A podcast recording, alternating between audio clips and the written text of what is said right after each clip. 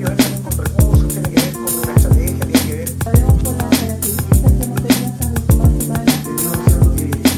Nosotros hemos trabajado este año para anticiparnos y generar una propuesta para generar más atenciones y estar más eh, preparados para contener lo que es el invierno. Así que claramente la indicación para la comunidad es utilizar bien los servicios. Ya siempre uno cree que la urgencia es la de uno y no la del vecino, pero eh, utilizar los servicios cuando sean estrictamente necesarios, pero saber también que hoy día, tanto en las postas grandes de Santa Olga, Putú, Las Cañas, en nuestro SECOP de Chacarilla, en CESFAM Cerro Alto y en el CESFAM Constitución van a haber más disposición de horas para la atención de la morbilidad respiratoria y que también eso signifique una tranquilidad para la gente en poder irse con su tema resuelto y no tener que acudir ni, poder eh, eh, insistir en la atención en los servicios de urgencia.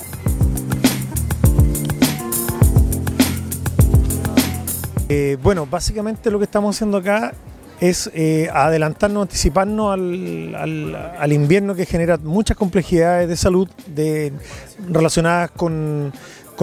todo lo que tiene que ver con el, en el ámbito respiratorio. Eh, y a diferencia de otros años, eh, lo que hemos hecho es contratar cuatro médicos ¿ya? que van a cubrir los CEFAM, el SAR, las postas rurales, para el SECOF, para atender de buena manera eh, a la población, sobre todo los, pequeños, los mayores, que son los que más sufren durante el invierno. Normalmente el, periodo de invierno es cubierto por las platas que nos envían desde el Ministerio de Salud, que son destinados para contratar eh, a profesionales, específicamente kinesiólogos. Lo que estamos haciendo ahora con recursos propios, buscamos cuatro médicos para que cubran del 1 de junio al 30 de agosto todo el invierno que es lo más, que es lo más crudo. Eh, esto es una forma de anticiparnos y obviamente de que nuestra atención primaria de salud esté cubierta en todos nuestros vecinos que puedan tener una atención eh, reforzando eh, los horarios, sobre todo los horarios punta, para que en este caso toda la población tenga una mejor atención. hemos